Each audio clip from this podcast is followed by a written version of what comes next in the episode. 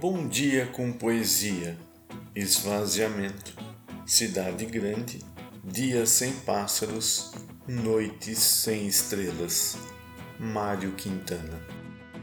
Benditos sejam os poetas, seja bem-vindo Acesse nosso site bomdiacompoesia.com.br, escolha seu agregador de podcast preferido e nos siga. Esvoaça, esvoaça, da poetisa carioca Ana Cristina César, nascida em 1952 e falecida em 1983, está no livro Poética, publicado pela Companhia das Letras em 2013.